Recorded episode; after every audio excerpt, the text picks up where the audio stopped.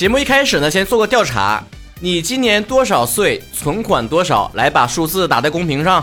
我先来，三十四零。为啥讲到这个话题呢？就是之前呢，蓝妹妹就跟我说过，她老公啊拉低她的生活水平了。啊，我遇到她之前，找男朋友最低标准起码得有个一百万存款吧。我的要求并不高。我说那你结婚之前有多少存款呢？她说我就有一百万啊。嗯，房贷。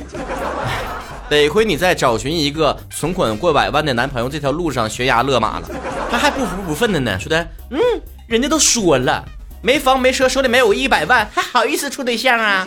我说那你咋就好意思处呢？他说，人家还说了，找对象就得互补啊，怎么个互补法？他得有一百万，我欠一百万，这不就互补了吗？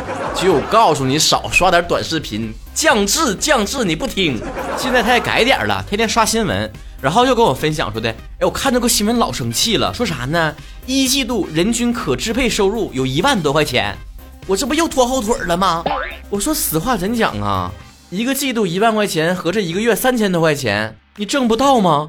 倒不是何不食肉糜，只是你现在这一出跟之前说人都得有一百万块钱存款，怎么判若两人了呢？其实经过我长时间的观察，我发现像蓝妹妹这一出的人可多了，提到什么存款呐、跑车呀、房子啊。都飘的老厉害了，啥破车我都不稀得开，啥破房子我不稀得买，多点存款我都不好意思跟别人说。但只要一公布平均工资，马上哀嚎，哎呀，我拖后腿儿了。这是我跟马云一起平均的工资吗？我只能劝自己，这应该是两拨人，不然就太精神分裂了。但恰恰会遇到像蓝妹妹这种，完全就是一拨人。我都劝蓝妹妹，我说啊，千万不要觉得嫁给你老公生活质量下降了。说这句话的应该是你老公啊，我帮你算笔账啊。你说人到了三十多岁，理应应该有一百万存款。咱先不说，就连你自己都没有这个 bug 啊！在我们所在的城市，咱们就按平均工资五千块钱算啊！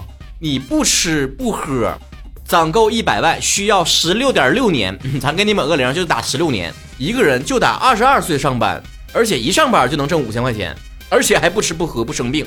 那么他得攒到三十八岁。但凡他吃点喝点，有个病有个灾儿的，那么就得攒到五十多岁。这要再买个房子买个车，那咱就攒到下辈子吧。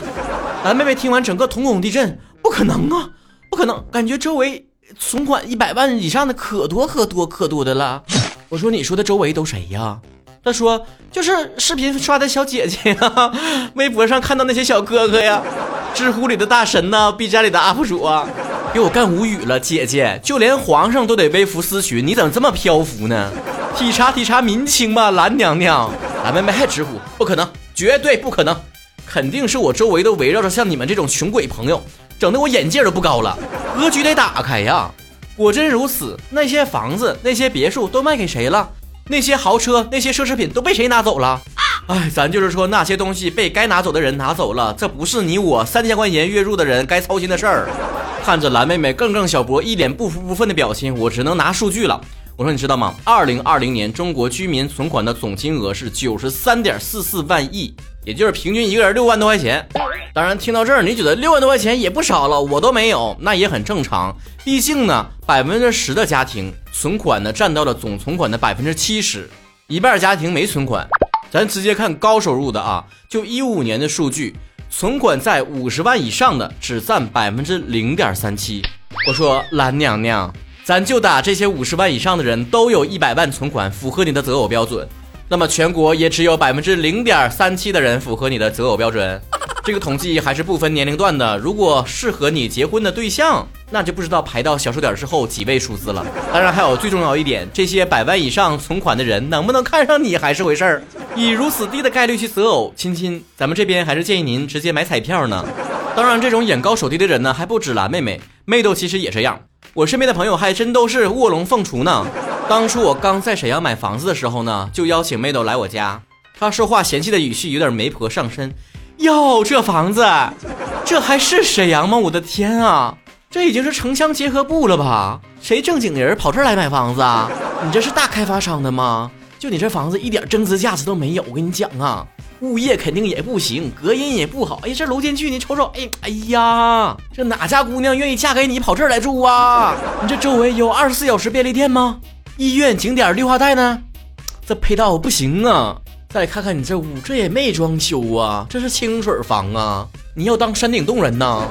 你工作不是挺努力的吗？你也没啥不良嗜好，你这些年没攒下来钱买个像样点的房子，好好装修一下吗？你都这把年纪了，你怎么一点都不愁呢？你得结婚呐，这两居室哪够啊？你媳妇就得住一个吧？你俩有了孩子得住一个，这就三居了吧？你爸妈没事过来带孩子得四居了吧？你自己平时不得有个什么健身房、运动房、书房，你不得五居了？这个年代没有个五居室，那能结婚住吗？这咱还没算二胎以及孩子的儿童房，以及我们这些朋友如果来了想借宿一晚的时候，你怎么待客呀？明白了，八居室呗，独栋别墅是吧？我跟你说真好啊，算的真清楚啊，我也是真自卑呀，听到你的话我真受伤啊。但是我劳驾问一句，你家八居室呢？论年龄你还比我大一岁呢吧？论家庭你也结婚生孩子了吧？你媳妇儿的房间呢？你二胎宝宝的房间呢？你的书房、运动室呢？你爸妈来带孩子住的房间呢？我觉得你刚才还落了一项，你不得雇个保姆啊？你保姆室呢？算了，咱降低点要求，你买房了吗？他说我没买，我没买，我是因为我还我租房子了。我说啊，那你租的装修了吗？他说我房东装修了。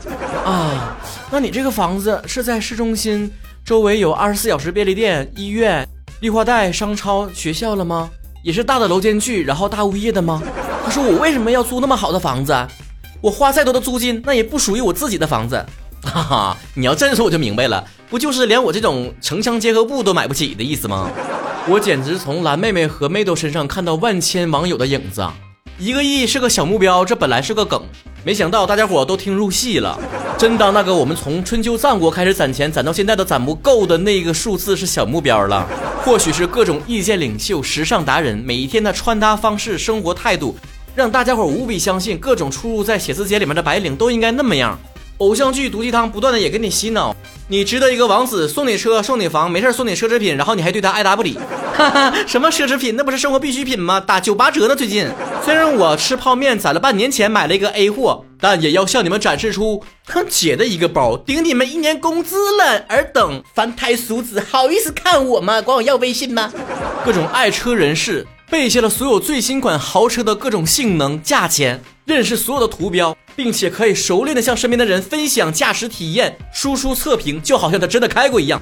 在去地铁站的路上，看到一辆新能源在身边擦肩而过，还要轻蔑一笑，哼哼，这车狗都不开。身边哥们听完之后都要拽他往前跑，说别胡咧咧了，快赶不上末班车了。看到娱乐圈各种偷税漏税的新闻，各种明星的高片酬，你嗦了两口即将冷掉的泡面，推了推上雾的眼镜，轻声言道。啊下回少于十个亿的新闻就不要推送给我了。此时你的高傲尽数体现，飘啊，是真飘啊！飘的本质是双标啊！自己穷很正常，那都是怀才不遇；别人没那么有钱，都属于人生失败者，loser。别人一个亿都是小目标，我月入五千都有点飘。这大概就是人类的本质吧，因为我也这德行。当我在新闻上看到别人的时候，会想说，这模样还好意思出来？当我出现在新闻上的时候，我会想说，嗯，PP 还能用。当然，咱就是说，有没有一种可能，现实生活和网络世界是两个平行的世界？现实生活，你我都是辛苦的打工人，知道赚钱的不容易。